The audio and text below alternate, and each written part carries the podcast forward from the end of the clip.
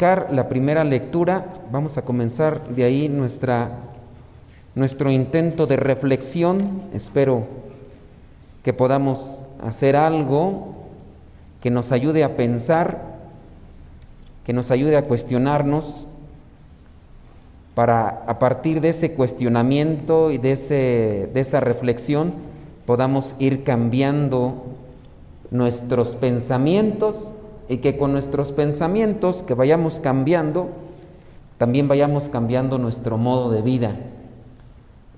Eh, creo yo que a veces eso es lo que necesitamos. ¿Por qué nos disgustamos con los demás? Porque a veces nosotros nos hemos quedado congelados en un pensar que consideramos correcto, justo, bueno, sincero, que lo consideramos por encima de los demás mejor que nada. Y a veces e, esa forma de petrificación en el razonamiento creo que es lo que nos lleva a estar en conflicto.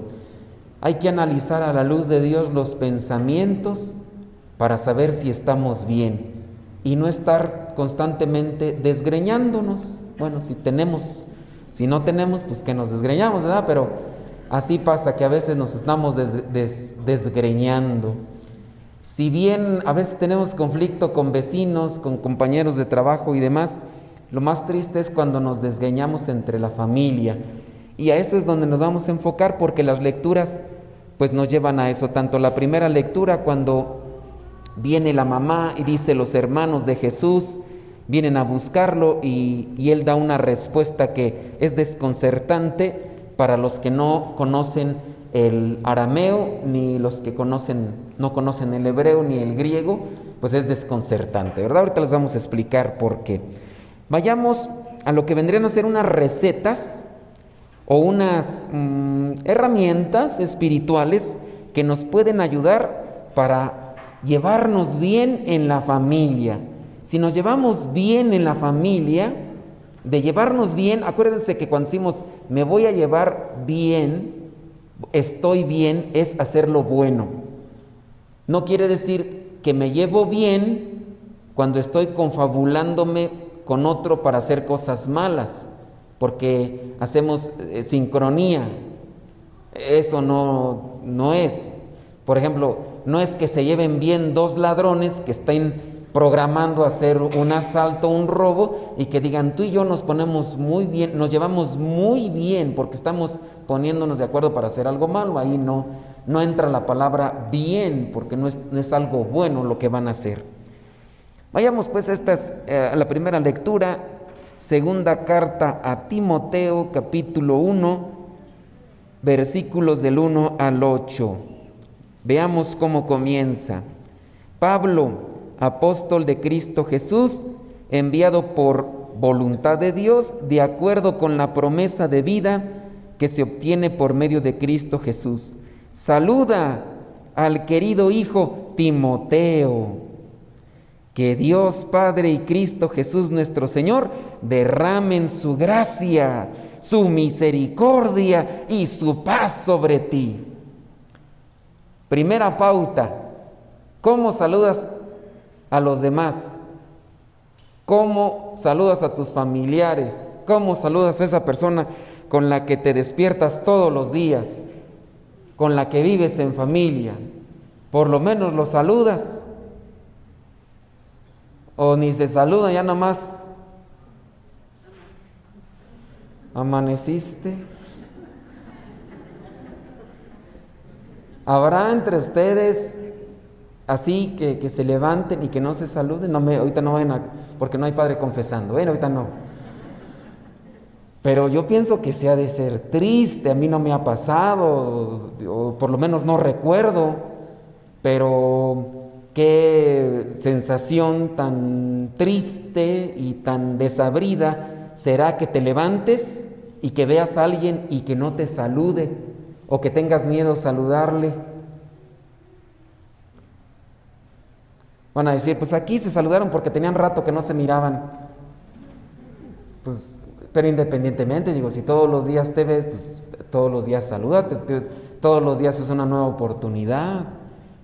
Entonces, primera pauta para poderse llevar bien en familia y llevarnos bien como familia, siempre saludarnos. O sea, en el sentido de hoy es un nuevo día. ¿Cómo estás? Buenos días. ¿Cómo, ¿Qué onda? ¿Qué pasó? No sé, los modos de saludar. El chiste es conectar con el otro. A veces ni, la palabra. Allá en mi rancho en Guanajuato, este, no, nomás nos miramos, ¿qué? Ahora, ahora, vale. O a veces ni la palabra, más. Ya, está el chiflito, ya, hicimos conecte, ya. A veces ni somos primos. ¿Qué, qué, primo? O a veces ni son tíos y andan para todos. No, no, tío, no, ni son tíos. ¿verdad? Allá en mi rancho así somos. En mi familia, eh, pues sí, yo me, separé de mi familia siendo muy chamaquillo y regresé pues ya siendo grande, ya siendo también misionero. Las cosas eh, con ellos eh, cambiaron en el sentido de que hay un cierto tipo de respeto. Y ya mi mamá también, este, y ahora cómo te digo, hijo, padre o hijo.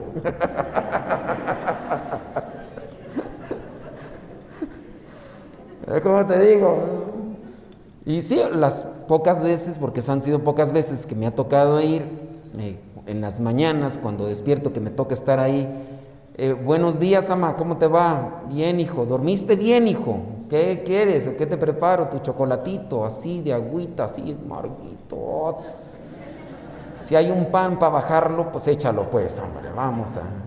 Pero yo hacía, pero las cosas son, pues, son diferentes. Yo no me acuerdo de, de, antes, cuando tenía menos de 15 años, cuando estaba, no me acuerdo. No me acuerdo si nos saludábamos o no nos saludábamos. Pues ya estoy más del cuarentón, ya no, no, carburo bien. Pero eh, ustedes, primera pauta para poderme llevar bien, hacer conexión todos los días con aquellas personas con las que convivo. Si no hago conexión, si no... La otra, desear cosas buenas. Fíjense, aquí saluda, saludo al querido no a alguien despreciable, no a alguien distante, no, alguien querido. O sea, hay un aprecio, un cariño. Saludo al querido hijo Timoteo, que Dios Padre y Cristo Jesús, nuestro Señor, derramen su gracia, su misericordia y su paz sobre ti. ¿Qué cosas deseamos para los demás? En nuestro saludo. Algo bueno así. Y, no necesariamente tenemos que llevarnos estas palabras de San Pablo, ¿verdad? Y, y mañana, el otro día, mañana se van a levantar y que, la, que el Señor derrame su gracia, su misericordia, su paz sobre ti, hermano. Si no le hablas, va a decir, ¿traes fiebre? ¿Andas bien? ¿Fumaste cannabis? o sea, o sea, nunca me saludas y ahora que me saludas hasta, ay, que la misericordia, que la gracia, que la... Pero pienso que yo, yo pienso que en el tono, ¿no? Hasta en la forma de, se, manifiesta el quiero que te vaya bien. O sea, pues imagínense, buenos días, pues imagínense con esa, con ese tono y esa forma, hasta mejor ni me saludes, pues, fíjate cómo, qué, qué, tono tan rasposo, tan, tan, tan, eh, así como que lastima, así como que hieren, pues mejor no me digas. Entonces, primera pauta, queremos llevarnos bien, hay que doblegar el orgullo y hay que tratar de trabajar en la humildad. Aunque tengamos nuestras diferencias, aunque nos hayamos disgustado por lo que ha sido, hay que buscar siempre hacer nuevamente el conecte en el corazón con aquella persona con la que convivimos. Ya no solamente vivir, sino con la que convivimos, el vecino. A mí me parte en el corazón mucho a veces ser frío, seco y todo lo demás que ustedes quieran, porque a veces con nuestros mismos vecinos no nos hablamos. Y puede ser que a veces no hay disposición, tanto de allá para acá y de aquí para allá, no hay disposición. Hay veces que uno quiere, pero eh, del otro lado hay como que cierto tipo de temor o cierto tipo de, no sé, inseguridad o cosas, y no. Pero qué tanto bien podría hacer uno cuando rompe esas barreras y conecta con una palabra, aunque sea, o ofrecer aunque sea una mirada o levantar la, vista, solo decir, buenos días, o algo, algo, hacer el conecte para transmitir lo que uno a veces logra depositar con la oración en su corazón. Ustedes se acordarán, un vecino hace ya algún tiempo, algunos años, se, nos suicidó aquí enfrente, se, se colgó.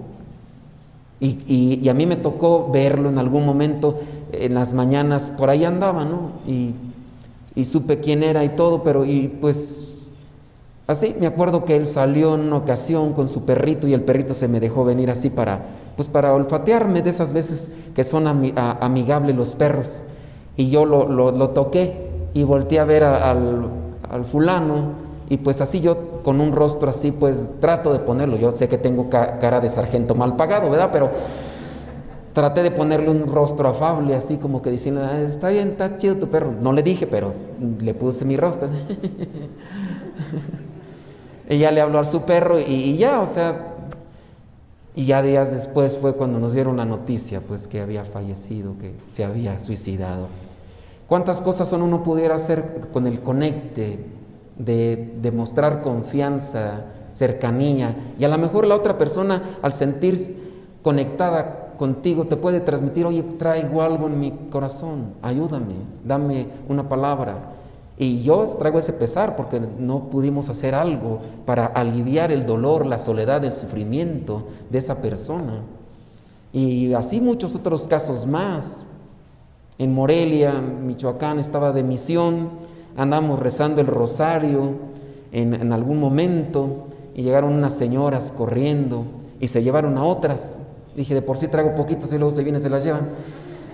Pero ya después llegaron las señoras todas preocupadas y ya traían su pesar. Las señoras que venían eh, habían encontrado a un muchacho también colgado en, un lugar allí. Aparentemente, pues la que estaba rentándole el cuarto al muchacho pues no lo veía salir y entonces pues ya después de varios días forzaron la puerta y abrieron y lo encontraron colgado. Vecinos. Y ya después la vecina pues dijo, pues yo sí lo miraba triste, pero pues me dio no sé qué preguntarle, qué tiene, porque pues uno a veces no tiene confianza. Y era la misma señora que, que le rentaba. Y así, ¿cuántas cosas no podríamos hacer buenas con algo tan sencillo como saludar? Entonces ojalá y dobleguemos nuestro orgullo, nuestra soberbia, que a veces es lo que nos hace una, barrera grande, un muro grande e, en medio de, los demás, de los que convivimos. Hay que desear cosas buenas, saludarnos, aunque sea con un chiflidito.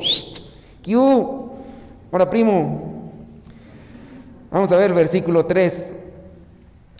Al recordarte siempre en mis oraciones de día y de noche, siguiente pauta, recordar a las personas en nuestras oraciones, principalmente con las que a veces no congeniamos, que eso es lo que tenemos que hacer, igual sí con las que congeniamos, pero también con las que no congeniamos. Tienes alguien en tu mente ahorita que nomás no te llevas bien, que te, ay, te dicen el nombre y hasta que se te revuelven las tripas y, ay, ponte a rezar por él, más que hay veces da tristeza porque se menciona de esa persona y a veces nosotros, lejos de hablar bien o mejor callarnos, empezamos a despotricar o a sacar las cosas negativas. No, pero también bien envidiosita, eh, no la conoces. ya, pues, está bien que tengas tú tus, tus problemitas, tus diferencias, ¿no? Pero pues mejor orar, orar por esas personas. Hasta nosotros psíquicamente nos vamos a, vamos a sanar. Una persona que tiene e, ese tipo de fricciones con los demás y que constantemente está abre y abre y abre la herida de cuando hablan de esa persona y abre y abre la herida y, sí, pues sí, también la otra vez no te acuerdas y no, no va a sanar. Y, y, la persona sufre y es una persona herida que va regando por donde quiera sangre o dolor, sufrimiento. Mejor orar, rezar, vamos a rezar y hasta esa persona va a sanar espiritualmente. Y así es una, incluso una, una sanación psíquica de la psique, lo que a veces nos eh, viene a perjudicar en nuestro interior. Ustedes oran, ¿tienen alguien a quien, ¿tienen alguien a quien, quien le les cae gordo? ¿No? más les vale. Yo de vez en cuando por ahí se me atraviesan algunos, pero trato de rezar por ellos.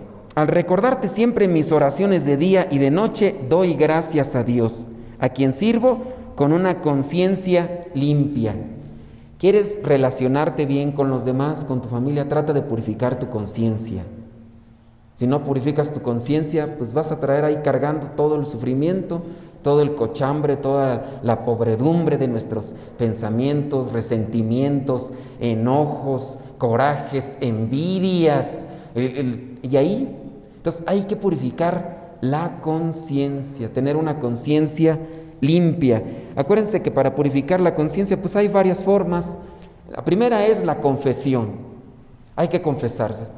Padre, traigo un coraje, le traigo un coraje a fulano y a fulana de tal, ay, ay, ya, ya, ya.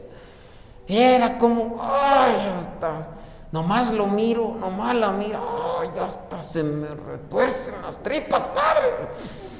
Hijo de eso. Espérate, ahorita aquí no, hombre, que vas a pecar más. Aguántate. Pues hay que sacarlo y hay que trabajar en eso. El sacerdote en ocasiones puede ayudar en esa guía espiritual, vas a hacer esto, vas a hacer lo otro, hacerlo. Y poco a poco, purificar la conciencia, la oración. Hay que también trabajar, la, purificarla. Me viene un mal pensamiento de esa persona con eso, rezo mejor. Y así se va poco a poco, purificando la conciencia. Dice, a quien sirvo con una conciencia limpia, como sirvieron también mis antepasados. Me acuerdo siempre de tus lágrimas y quisiera verte para llenarme de alegría, porque me acuerdo de la fe sincera que tienes. Aquí también, como fruto de una conciencia limpia, de un trabajar en la relación con el otro, creo que también se puede dar ese tipo de fe, una fe sincera.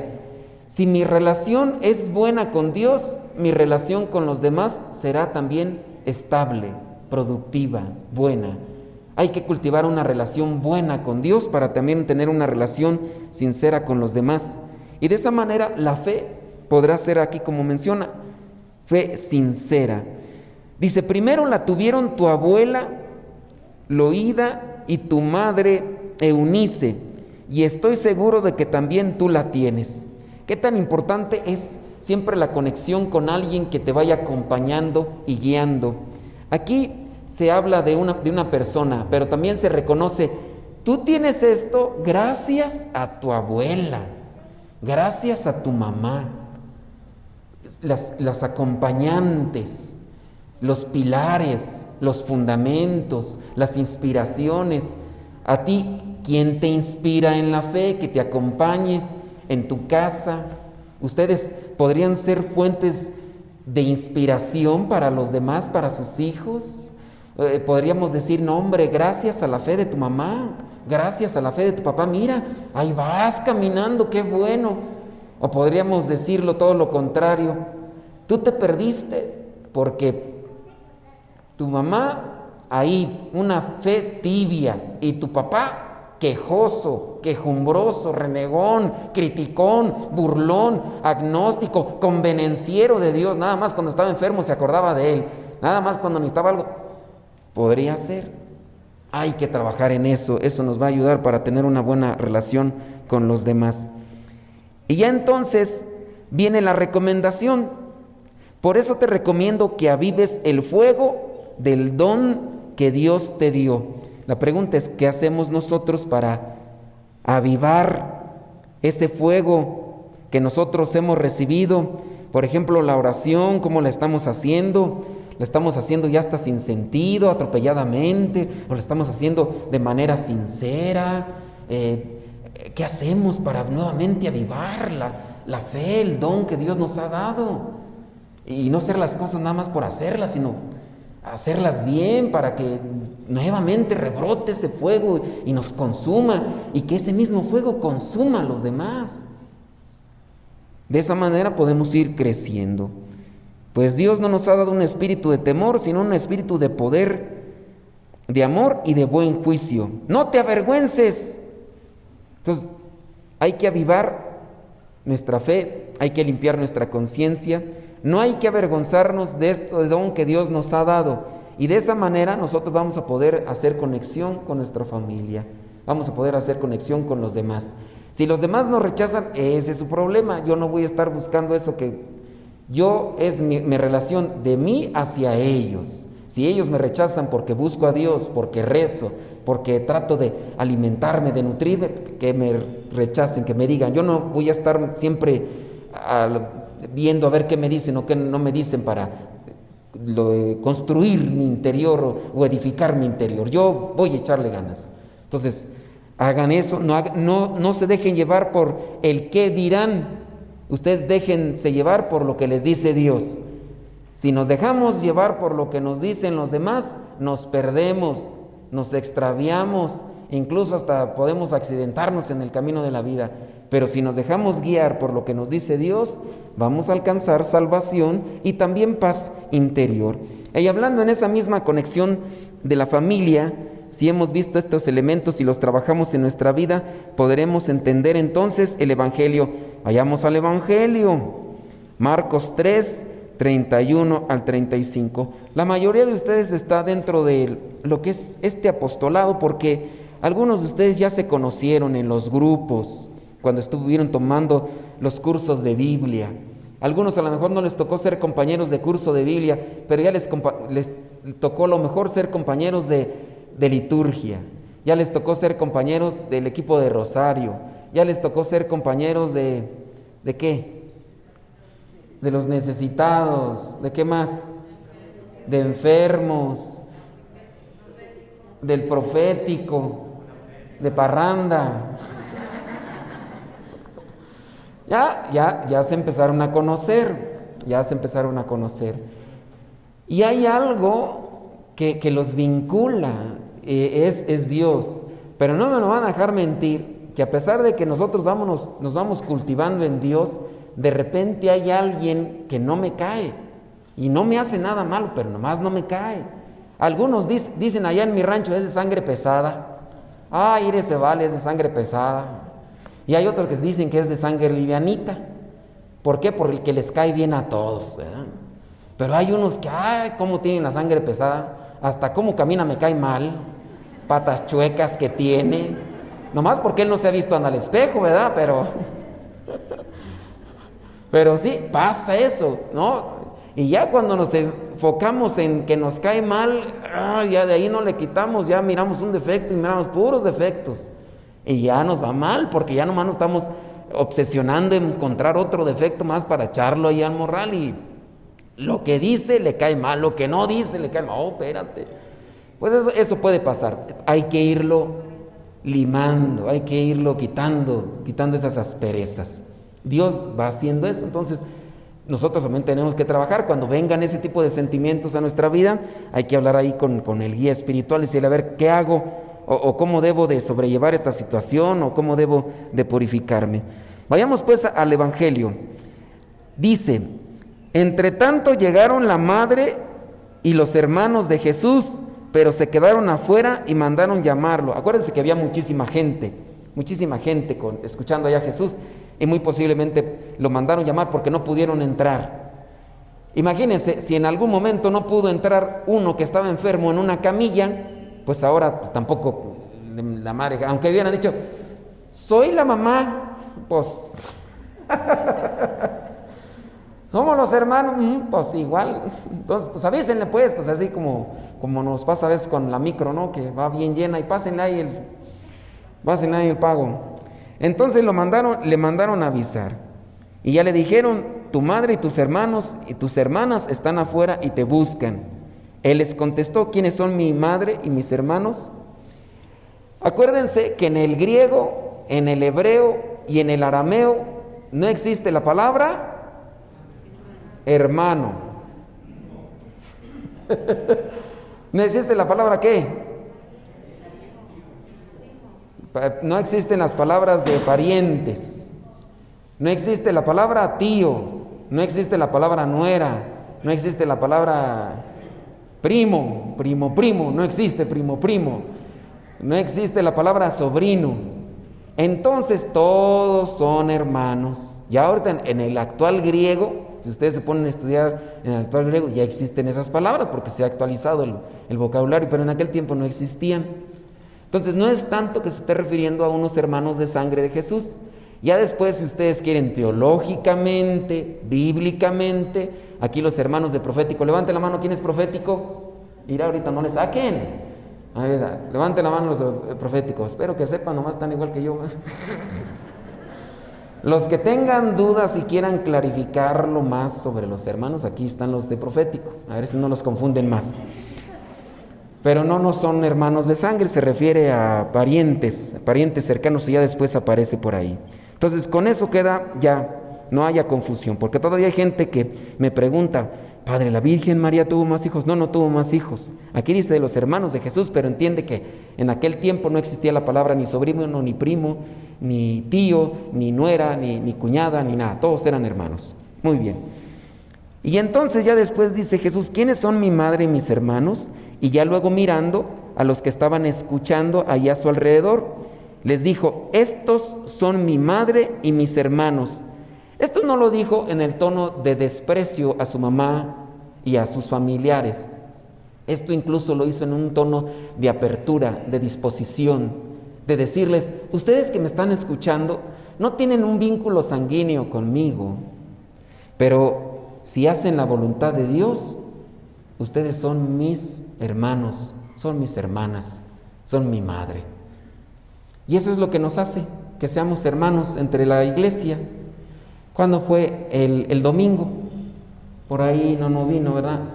Bárbara eh, compartía su testimonio en la mañana, cosas que uno no conoce de la vida de ustedes y que cuando las platican, pues de repente uno se sorprende porque, pues bueno, uno a veces puede suponer cosas, pero ya cuando escucha uno ahí. Y me llamó la atención un término que dijo Bárbara. Dice, yo tenía una familia muy pequeña, muy pequeña. Pero me empecé a acercar a Dios, dice, y ahora tengo una familia muy grande. por la situación y el testimonio, para los que vinieron, pues saben de qué hablo, si no, ya después le vamos a decir a Bárbara que lo grabe, ¿verdad? Pero si le da chance, eh, la mamá dice que sí. Pero ella da a conocer, dice, ya ahora tengo una familia muy grande. Y eso es lo que nosotros podemos ser si cumplimos con la voluntad de Dios. Y aquí se ha manifestado, yo pienso que lo han notado muchos, ante las necesidades de muchos de ustedes, no falta una mano generosa que se tiende y dice, yo te echo la mano.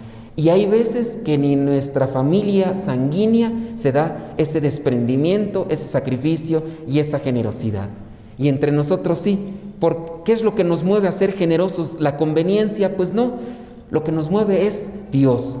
Si buscamos cumplir con la voluntad de Dios, entonces nos hacemos hermanos de Cristo y nos hacemos hermanos del que sufre, del que nos acompaña a un lado. Pero para llegar a cumplir con la voluntad de Dios necesitamos quitar nuestro orgullo, nuestra soberbia, nuestro egoísmo. Si no quitamos esas cosas, ni hermanos de Cristo, ni hermanos de los que están a nuestro lado, y a veces ni hermanos con los que somos de sangre. Porque qué feo, ¿verdad? Qué feo cuando se dan ese tipo de situaciones de, fallecimiento, que se dan confrontaciones entre la misma familia por pelearse cosas materiales. Y hasta se pierde el respeto a pesar de que haya ese vínculo sanguíneo. Ojalá y comprendamos pues que lo que nos va haciendo hermanos es el amor de Dios que se va cultivando en el corazón en la medida en que nosotros nos llenamos de Dios o se llena nuestro corazón de Dios, podemos limar nuestras asperezas y aunque el otro me caiga gordo, aunque el otro me caiga mal, siempre el amor de Cristo me hará que mueva mi brazo para atenderlo cuando necesite el otro ayuda. Solamente se hacen las cosas así. Y cuando yo ya sienta que me está dominando mi orgullo, mi enojo, mi coraje, hay que acercarme más a Dios para que me ilumine y me deshaga todo aquello que me está haciendo rechazarlo, pisotear al otro como si fuera un enemigo, si fuera un contrario.